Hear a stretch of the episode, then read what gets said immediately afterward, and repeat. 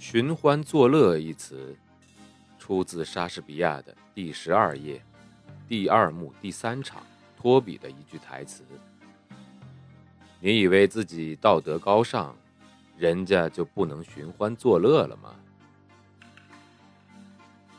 欢迎收听英国作家毛姆著作的《寻欢作乐》，翻译高新伟，演播生意人陛下。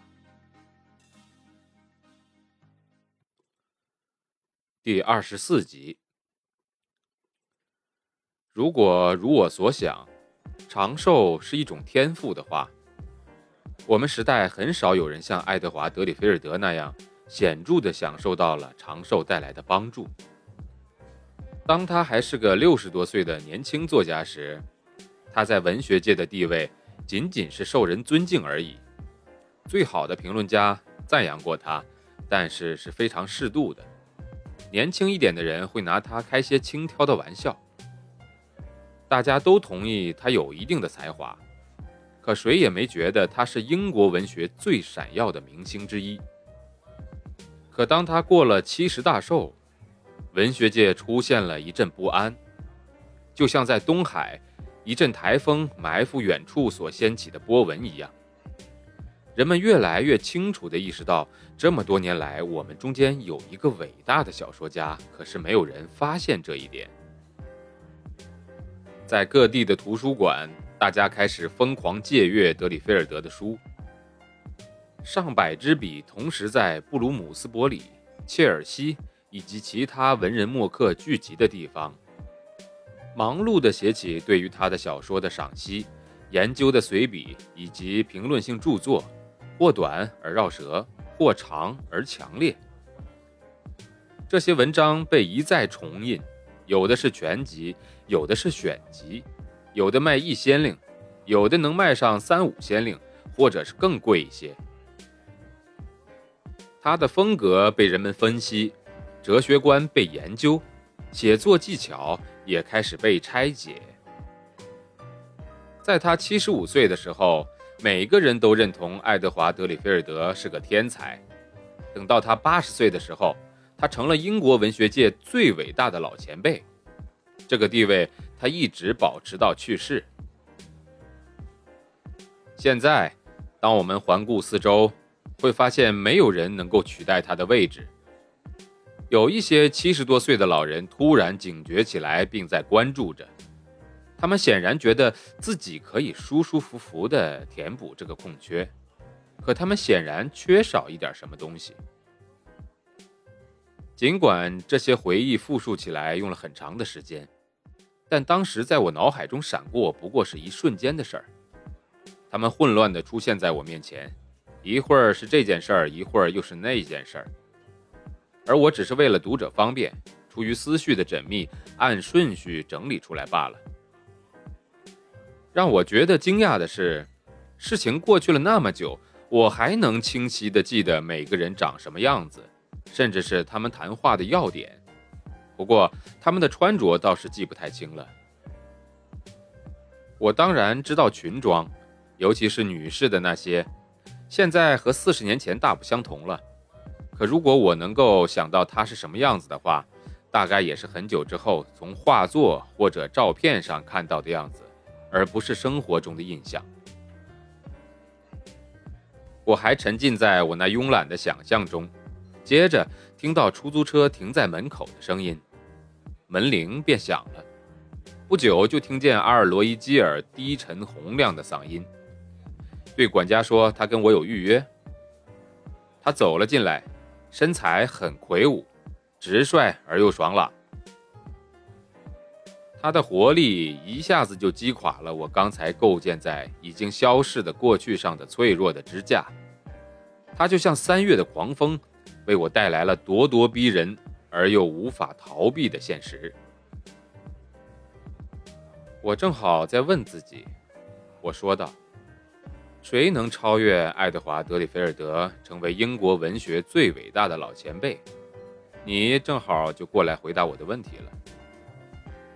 他发出一阵快活的笑声，但他的眼睛里却很快地闪露出了怀疑。我不觉得有人能够做到啊。”他说道。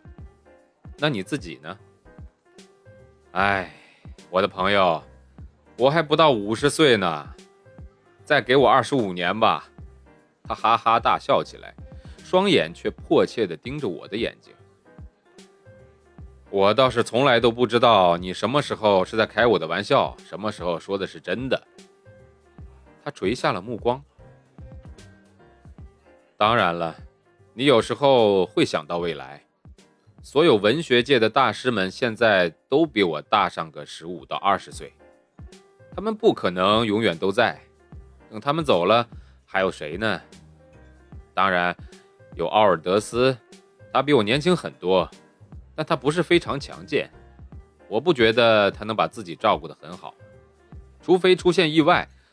我的意思是，只出现一位突然登场、横扫文坛的天才，否则，我不觉得再过二十到二十五年，我不会成为独霸文坛的人物。这仅仅就是坚持不懈的工作，并且活得比别人长的问题。罗伊那强健的身躯坐到了我房东的一把扶手椅上。我问他要不要喝点威士忌加苏打水。不，不用了，谢谢。我从来不在六点以前喝烈酒。他说着，环顾了一下四周。哎，你这个公寓还挺不错的嘛。还可以吧。你这次来找我什么事儿啊？我想，我最好跟你谈谈德里菲尔德夫人的邀请。这种事儿在电话里不太好解释。实际上啊，我准备写一本德里菲尔德的传记。哦天哪，你那天为什么不告诉我呢？我忽然对罗伊产生了好感。对于我没有看错他这一点，我感到很开心。因为那天他邀请我共进午餐，我就曾怀疑他并不仅仅是喜欢我的陪伴那么简单。哎，我还没有完全做决定啊。德里菲尔德夫人非常希望我能去写，她将会提供一切可能的帮助。他会给我他的所有资料，他已经收集这些资料很多年了，这并不是一件简单的事情。而且我不能不把这本书写好。如果我写的不错的话，对我自己也是有好处的。如果一个小说家能够时不时的写一些严肃的东西，人们对于他的尊敬会提升很多的。我曾经很努力的写了几本评论著作，虽然没有卖什么钱，可是我一点都不后悔。他们给我带来的地位是没有他们所达不到的。嗯。我倒是觉得这个计划不错。在过去二十年里，你跟德里菲尔德比任何人都亲近嘛？其实我也是这么认为的。但是当然，我认识他的时候他已经六十多岁了。我给他写信，告诉他我多么欣赏他的作品，然后他就邀请我去拜访他。但我对他早年的人生一无所知啊。德里菲尔德夫人曾经尝试让他讲讲以前的日子，他记下了很多他所说过的东西，还有一些他时不时会记的日记，当然还有他小说中的很多内容都是自传性的。但是还有巨大的缺漏啊！我告诉你，我想要写什么样的书，就是那种很亲切的个人生活，有很多的小细节让人们感到非常温暖的那种。然后交织着对他文学著作的详细的评论，当然不是那种笨重矮板的，而是要引起共鸣的、透彻的和微妙的。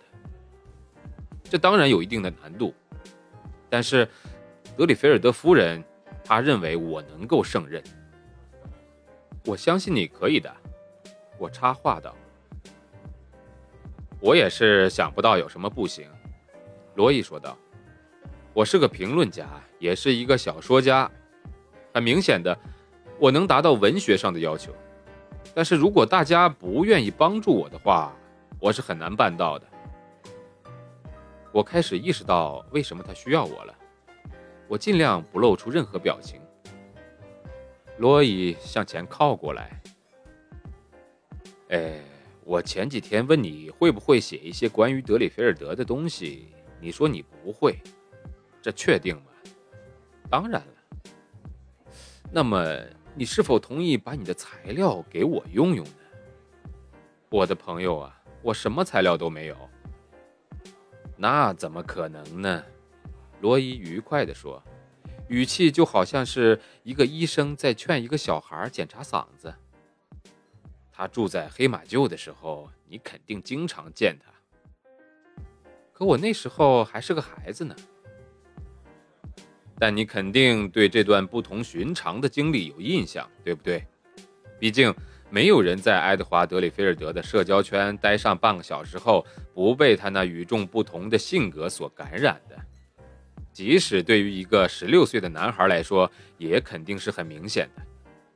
而且。你一定比同龄人更加富有洞察力和敏感性。本章节的演播告一段落，欢迎订阅。